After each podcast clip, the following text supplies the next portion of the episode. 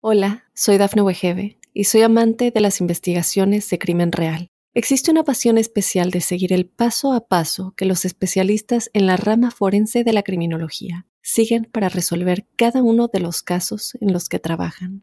Si tú, como yo, eres una de las personas que encuentran fascinante escuchar este tipo de investigaciones, te invito a escuchar el podcast Trazos Criminales con la experta en perfilación criminal, Laura Quiñones Orquiza en tu plataforma de audio favorita. Óyenos audio. Hola, hola, les habla la doctora Edith, bienvenidos al programa. Por primera vez en la historia hay más niños con autismo en las comunidades hispanas y de color que en las comunidades blancas. Así lo aseguró el CDC, el Centro de Control y Prevención de Enfermedades aquí en los Estados Unidos, quien publicó un reporte reciente.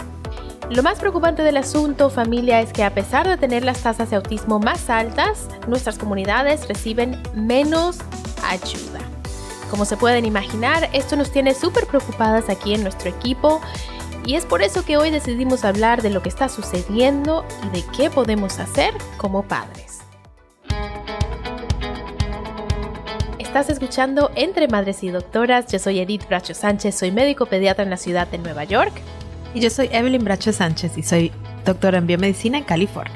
Bienvenidos una vez más al podcast creado por y para las madres latinas que vivimos entre ser mamás y ser mujeres emprendedoras, en nuestro caso entre ser madres y ser doctoras. Aquí hablamos honestamente de la locura que son nuestras vidas y de cómo tomamos decisiones para nuestros hijos y nuestras familias basadas en los últimos conocimientos de la ciencia y en el amor. Así es, y es por esto que además de darles la bienvenida al podcast, les damos la bienvenida a nuestra comunidad de madres. Aquí se comparte más, no se juzga, y ya con esto nuestro show arranca ya. Recuerden rapidito que aquí les traemos información de salud de manera educativa, pero para problemas médicos deben consultar con su doctor. Bueno, mi gente, como ya les decíamos, el autismo parece hacerse cada vez más común y para ser honesta, me preocupa mucho como madre. Creo que no estoy sola y quiero respuestas. Eddie, empecemos como siempre por el principio. Todos tenemos una idea en la cabeza de lo que es el autismo, pero desde el punto de vista médico, cuéntanos exactamente de qué se trata. Yo creo que todo el mundo conoce a alguien que tiene autismo o ha visto una película donde hay una persona que tiene autismo y creen que ya ellos saben lo que es el autismo por haber conocido una persona o haber visto un personaje y, y sabes que cada niño con autismo es tan distinto a otro niño con autismo. Cada quien es como que su propio mundo y para ser bien específicos estamos hablando de una condición del desarrollo que se caracteriza con tener un déficit, un problema en la parte social y emocional, ¿verdad? En esas interacciones del día a día, interacciones con otras personas, interacciones para pedir ayuda, ¿verdad? Y comunicarnos. Y también se caracteriza por tener conductas repetitivas o intereses que son un poco repetitivos. Entonces a veces estamos viendo pues patrones de conducta de niños que, que sabes, encuentran algo que los ayuda a calmarse, ciertas formas de comportarse y lo hacen una y otra y otra vez, ¿no? Ya sea que dan vueltas o se pegan en la cabecita o le hacen a sus manitos, ¿verdad? Son como conductas que ellos encuentran que los ayuda un poco a calmarse a veces y se encuentran un poco repetitivas, ¿no? Entonces, estamos hablando de déficits muy específicos en la parte de socializar y al mismo tiempo de estas conductas repetitivas. Y es importante también recalcar que esto es un espectro, ¿no? O sea, es como ya decías, cada niño es un mundo, cada niño lo vive de manera diferente, entonces tratemos de verlo de esa manera. No es blanco o negro, es simplemente una escala, es un espectro lo que es el desorden de autismo. Importante entender esto para nosotros y estar pendientes en casa. Eddie, y la pregunta que yo creo que todas las madres nos estamos haciendo qué es lo que está pasando, por qué está en aumento el autismo y yo creo que parte de la pregunta es cuáles son las causas.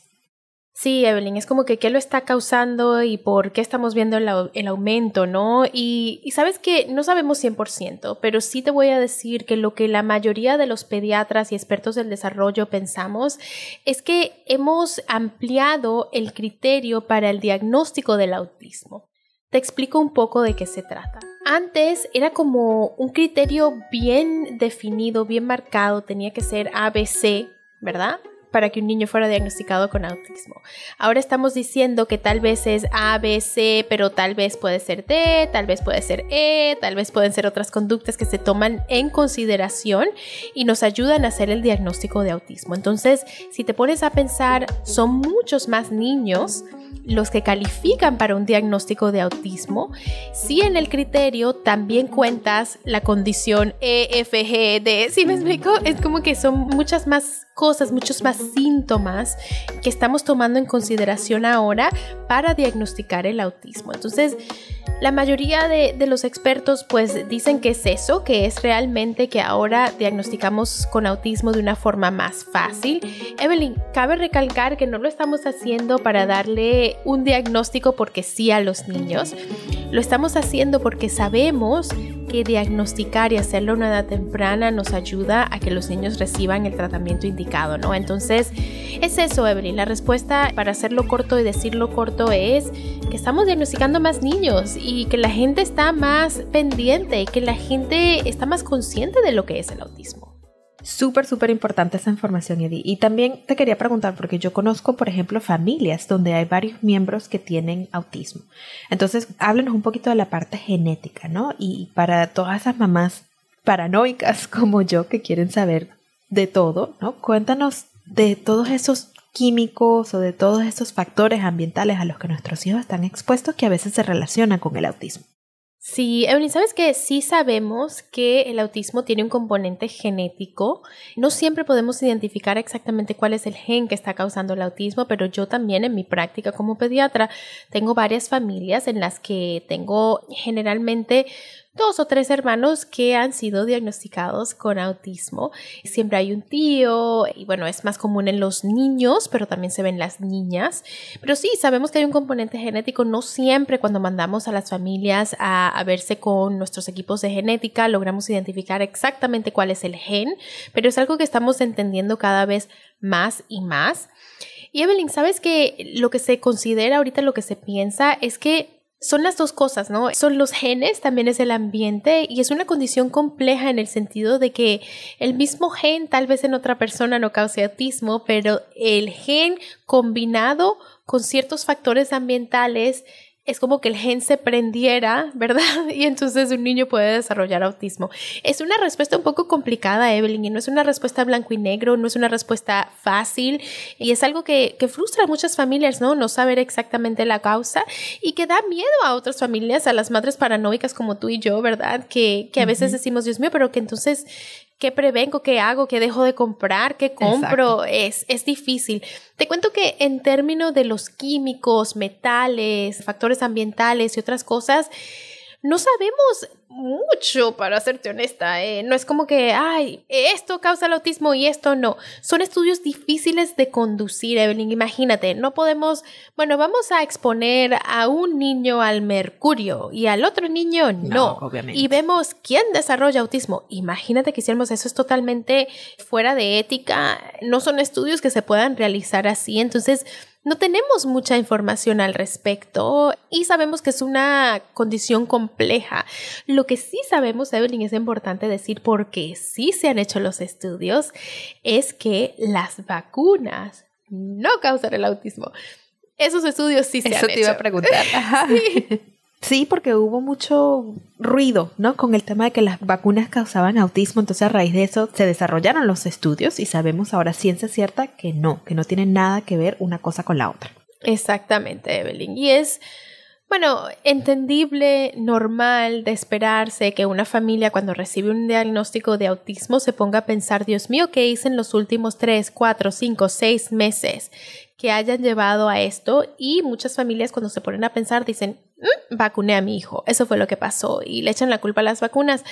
Pero pues nada, lo que, lo que podemos decir es que, bueno, son millones y millones de niños que se vacunan todos los años y no desarrollan autismo y los estudios que se han hecho pues han demostrado que las vacunas no son Ojalá tuviéramos mejor respuesta para los padres, pero es algo que estamos estudiando mucho y que bueno, seguimos aprendiendo. Súper, súper importante esa información. Familia, vamos a hacer una breve pausa y ya volvemos para hablar de cómo se diagnostica el autismo y de cómo debe ser tratado. No se vayan, que ya volvemos. Hola, soy Dafne Wegebe y soy amante de las investigaciones de crimen real. Existe una pasión especial de seguir el paso a paso que los especialistas en la rama forense de la criminología siguen para resolver cada uno de los casos en los que trabajan. Si tú, como yo, eres una de las personas que encuentran fascinante escuchar este tipo de investigaciones, te invito a escuchar el podcast Trazos Criminales con la experta en perfilación criminal, Laura Quiñones Orquiza, en tu plataforma de audio favorita.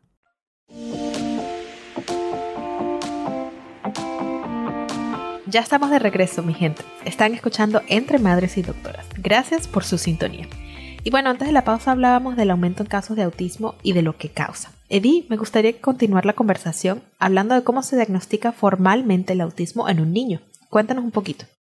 Sí, Evelyn, te cuento que generalmente el diagnóstico se hace por una persona que se especializa en el desarrollo de los niños. Entonces estamos hablando de un pediatra especializado en desarrollo o estamos hablando de un neurólogo o estamos hablando de terapistas que han visto al niño y que han hecho una evaluación formal y que han documentado exactamente cuál es el déficit en distintas áreas del desarrollo ya sea en la habilidad del niño de comunicarse, sencillamente conversar, o la habilidad del niño de responder a distintos patrones sociales, ¿verdad? Tener una interacción con una persona, establecer el contacto de la mirada, todas esas cosas son cosas que se toman en consideración. El niño cómo hace para pedir ayuda. El niño señala o no señala cuando necesita ayuda. ¿Qué tipo de cosas está haciendo y qué tipo de cosas no está haciendo el niño? Todo eso se toma en consideración y se hace el diagnóstico formal no solo de autismo, sino también de qué otras áreas del desarrollo necesitan un poquito de ayudita, porque sí vemos que hay niños que tienen autismo, pero no tienen retraso del habla, niños que lo tienen y sí tienen retraso del habla, niños que tienen autismo y tienen retrasos motores y necesitan un poquito de terapia física o terapia ocupacional. Entonces, todas estas evaluaciones se hacen idealmente, ¿verdad? En un mundo ideal al mismo tiempo para determinar exactamente qué tipo de tratamiento necesita un niño que recibe este diagnóstico, Evelyn. Y una vez que es diagnosticado, ¿qué debe suceder? ¿Qué tipo de ayuda deben recibir nuestros hijos? en el mundo ideal, una vez más, Evelyn, que lastimosamente no vivimos en un mundo ideal, pero hay una terapia que se conoce como ABA, por sus siglas en inglés ABA. Se llama, en inglés se llama Applied Behavioral Analysis. En español se conoce como análisis de comportamiento aplicado. Yo generalmente lo digo en inglés para ser totalmente honesta en mi práctica, pero es análisis del comportamiento aplicado. Se conoce como ABA, por sus siglas en inglés. Y lo que es es varias horas al día, Evelyn, de una maestra, se ve como una maestra, pero es una terapista en realidad, que le va enseñando al niño la interacción, ¿sí? El, el pa'lante, para atrás, para atrás, para adelante, para adelante, para atrás, para atrás, para adelante, que nosotros hacemos de una forma tan natural, ¿verdad? Cuando estamos hablando con otra persona, incluso un niño que todavía no habla, te puede hacer un... no, y espera que tú le contestas. No, no, y espera que tú le contestes. Te mira, espera que tú lo mires. Pide algo, espera que se lo des. No, no tiene mucha paciencia, ¿no? No es que te voy a decir que, que no tiene mucha no, paciencia. Obviamente porque ningún niño tiene paciencia. Pero es, sí, es, el, es la interacción, ¿verdad? Es cómo interactuamos con otras personas más allá de la comunicación verbal. Entonces, este análisis del comportamiento aplicado lo que es es enseñarle al niño cómo interactuar, cómo comunicarse, cómo mirar, cómo pedir ayuda.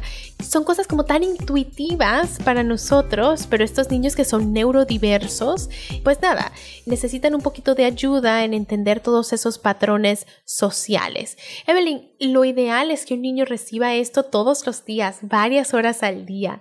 Aquí en el estado de Nueva York te cuento que tenemos Ay, un problema para que los niños reciban las ayudas que necesitan porque no hay suficientes terapistas, porque el seguro a veces no lo quiere cubrir, Evelyn, imagínate. Qué frustrante, ¿no? Qué frustrante también como papá saber que esas terapias existen, que funcionan, que pueden ayudar a tu hijo y que simplemente no las estás recibiendo por factores ajenos a ti es muy difícil y no sabes la cantidad de madres que he tenido en mi práctica que, que nada, se ponen a llorar y me dicen, yo sé que necesita la ayuda, yo sé que la ayuda existe, yo no sé cómo ayudarlo y no sé cómo accesar los servicios. A veces podemos ayudar, pero a veces no, porque ¿cómo hago? No, no puedo crear un terapista. Entonces, Ay, Dios mío, si alguien está buscando una carrera, no saben lo necesario que son las terapistas para los niños que tienen problemas del desarrollo, ¿no? Es súper difícil. Y también es un recordatorio, Evelyn, para la gente que nos escucha en casa, a que usen a su pediatra, a que trabajen con nosotros si su hijo es uno de esos niños que califica y no está recibiendo la terapia que necesita, porque nosotros a veces sí conocemos los recursos, los lugares, las agencias que podemos llamar, ¿no? Y nada, pues úsenos como un recurso si ustedes llegan a necesitar esa ayuda, si su hijo llega a necesitar esa ayuda. Eddie, y cuéntanos de recursos que hayan para los padres que tienen hijos con autismo, ¿no? Porque nos enfocamos mucho en ayudar a nuestros hijos y sí, la ayuda debe ir hacia ellos, pero nosotros como padres también es muy, muy difícil.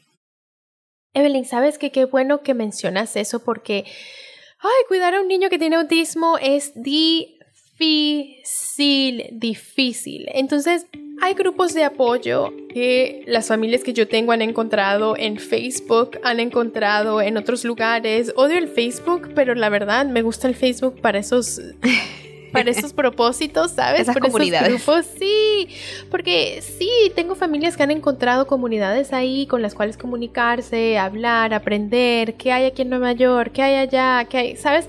Entonces busquen esos grupos si les sirven bien, si no les sirven y más bien les están haciendo sentir mal, sálganse y pidan ayuda una vez más, lo voy a decir 30 mil veces, donde el pediatra, si usted como madre está sintiendo que ya no da más, necesita un referido para ver un terapista, para que le den una ayudita, incluso Evelyn, yo he llenado una cantidad de formularios para familias para que las madres puedan llevar a los niños a terapia, puedan llevar a los niños al médico, a los especialistas sin perder su trabajo, por ejemplo. ¿Sí? Eso es algo que su pediatra tiene que llenar para que usted no pierda su trabajo, para que le den permisos en el trabajo. También he llenado formularios para que los niños y las familias reciban una ayuda extra en casa de una persona que vaya a ayudarlos cuando el niño llega del colegio, ¿verdad? Dependiendo del grado de, de autismo del que sufra el niño todas esas ayudas existen, son difíciles de conseguir a veces, pero su pediatra es un recurso y no sabemos si usted no nos dice. A veces preguntamos, yo trato de preguntar siempre, te juro que trato de preguntar siempre cómo estamos en casa, cómo está usted, quién la está ayudando, cómo podemos ayudarla, de verdad que yo trato, pero a veces son tantas cosas que se nos escapa, entonces usted díganos, usted venga con esa agenda, ¿no? De preguntarnos y de pedirnos la ayuda. Y de eso se trata un poco este podcast, ¿no? De empoderar a los padres a hacer ese tipo de preguntas, de darles esta información para que vayan y se comuniquen con su médico de cabecera, con su pediatra, para que pregunten, pregunten, pregunten, porque tú haces el esfuerzo de preguntar, pero no todos son así. Hemos experimentado también pediatras que simplemente es, bueno, bien, todo bien, chévere, nos vemos en dos meses y ya. Entonces, pregunten familia, pregunten, pregunten y pidan ayuda si la necesitan. Así es. Y bueno, Evelyn, hemos estado hablando de lo que es el autismo, de por qué las cifras que estamos viendo en estos momentos y de cómo deben ser tratados los niños. ¿Qué te parece si hacemos una pausa y vamos a la parte más light de nuestro programa? Me parece genial. Vamos a hacer una breve pausa, mi gente, y ya venimos con nuestras victorias y nuestras metidas de pata, el mom hack y el mom fail de la semana. No se vayan, que ya volvemos. Hola, soy Dafne Wegebe y soy amante de las investigaciones de crimen real. Existe una pasión especial de seguir el paso a paso que los especialistas en la rama forense de la criminología siguen para resolver cada uno de los casos en los que trabajan. Si tú, como yo, eres una de las personas que encuentran fascinante escuchar este tipo de investigaciones, te invito a escuchar el podcast Trazos Criminales con la experta en perfilación criminal, Laura Quiñones Orquiza en tu plataforma de audio favorita. Y ya estamos de regreso y hemos llegado, mi gente, al segmento de nuestro programa donde cada semana nos celebramos y donde compartimos nuestras metidas de pata como madres sin juzgarnos. Recuerden que encuentran foticos, videitos de nuestras familias y mucho más en nuestras redes arroba entre madres y doctoras. Esta semana les cuento que el mom hack o el momento de la maternidad en el que nos sentimos que ganamos, que hackeamos un aspecto de la maternidad, aunque sea por un poquito, se los traigo yo. Y sabes que puede que sea hasta cliché, ¿no? Porque lo hemos escuchado y lo hemos usado una y otra y otra vez, pero es que me ha funcionado tanto que dije, tengo que hablar de esto en el podcast. Mason, vuelvo y lo digo, tiene dos años y medio todo lo pelea, todo. Y todo ahorita está en la etapa de por qué. Mason, vamos a bañarte. ¿Por qué? Vamos a lavarnos los dientes. ¿Pero por qué? ¿Qué tienes. ¿Por qué? ¿Por qué? ¿Por qué? ¿Por qué? ¿No? Entonces descubrimos que la manera más rápida de lograr que él haga lo que necesitamos hacer, baño, dientes, comida, es haciéndolo un juego y haciéndolo como una competencia. Y ahora que tiene el hermano menor y el hermano menor está comiendo también sólidos, nos sentamos todos en la mesa y Mason, vamos a ver quién de todos gana en comerse el brócoli. Ay, se lo come como si fuese su comida favorita. Se atapusa, como si no, no hay más brócoli para Mason. Mason, vamos a ver quién se lava las manos más rápidas. ¡Ah! Voy a ganar yo, voy a ganar yo. Y salimos todos corriendo al baño. Es el primero en llegar al baño a lavarse las manos. Nos ha funcionado de maravilla. Así que, familia, mi mom hack es hágalo toda una competencia. Si puede, ¿no? Obviamente entre lo que es seguro, pero todo es una competencia en mi casa en estos momentos. ¿Qué tal? Pues disfrútalo mientras te dure y sigue usando mientras te dure. ¿Quién sabe cuándo se acabe eso? Pero mientras lo puedas hacer, hazlo, chica, porque ¿qué más? Y bueno, mi gente, por cada hack hay lastimosamente uno o más mom fails o metidas de pata, porque aquí somos honestas. Esta semana el mom fail se los traigo yo. Les cuento que nos fuimos a visitar a mi suegra y puse al William Tomás en un corralito allá que hemos estado usando, la verdad, desde que él nació y íbamos allá a visitar a mi suegra. Lo puse ahí, feliz de la vida, me acosté a dormir, yo feliz, tranquilaza. Resulta que el hijo mío, en realidad, en realidad, cuando yo lo acosté, ¿verdad? Yo lo vi, yo dije, hmm, William está como grandecito para este corralito, pero bueno, yo lo acosté de todas maneras y me quedé dormida feliz. A las 5 de la mañana, porque mi hijo se estaba despertando bien tempranito, eso es otro tema que vamos a hablar otro día, pero bueno, a las 5 de la mañana oigo cuando algo le está pegando como al piso, que está haciendo como el ki, ki, ki en el piso. William Tomás parado en el, en el corral, moviéndolo hacia la puerta. ¿Cómo les parece? Lo puse ahí, le queda obviamente chiquito. Él dijo, si no me van a sacar. Si no me sacan, me saco. Él ya iba mandado para la puerta, moviéndolo poquito a poco. Él como que se da un brinquito y se echaba para la puerta. Se da un brinquito y se echaba para la puerta. Y yo, véanlo, ¿ah? Véanlo. O sea, feo total porque en realidad debía haberle cambiado eso hace rato a una camita. Y yo por dejarlo en corralito, por tenerlo ahí encerrado, ¿verdad? Super feo. Ay, es que es mucho más fácil. Es sí, pero feo, feo, feo, feo, porque como quiera, mija, se llevó ese corralito hasta la puerta, mi gente. Y bueno. vas a tener que mostrar el video porque es que yo me río porque ya vi el video de William jalando su corral a la puerta. Él dijo, si no me van a sacar, yo solito voy hasta la puerta. No necesito a nadie. Bien por él, niño independiente. Sí. Pero qué difícil. Demasiado. No, no, no. Yo cuando lo veo dije, ¡Ah, agárralo. Pero bueno, esto es, familia, como ya hemos hablado, un judgment free zone, una zona de cero juicios, así que ustedes también nos pueden compartir sus mom hacks y mom fails de la semana y aquí los estaremos compartiendo cada viernes. Como siempre lo pueden hacer en sus posts de Instagram, nada más tienen que usar el hashtag momhack o hashtag momfail y etiquetarnos, hacernos el tag arroba entre madres y doctoras. Y ojalá si lo suban para saber que no estamos solas. Y con esto, mi gente, hemos llegado al final de este episodio de Entre Madres y Doctoras. Y al final de la semana porque hoy es viernes. Felicidades para cada una de ustedes y felicidades a nosotras mismas también por sobrevivir y triunfar en una semana más de esto que es la maternidad. Si les gustó este show, si se relajaron, si se sintieron identificadas, mándenselo a una amiga, otra mamá por el WhatsApp o por un texto. Compartir es súper fácil y nos ayuda a que más y más mamás encuentren nuestro podcast. Así es, una vez más, gracias por escuchar. Nos vemos el próximo viernes. Pero mientras tanto nos vemos en las redes sociales. Entre Madres y Doctoras es una producción de LDR Media y es distribuido por Óyenos Audio de la cadena Mundo Now. Un abrazo y hasta la próxima.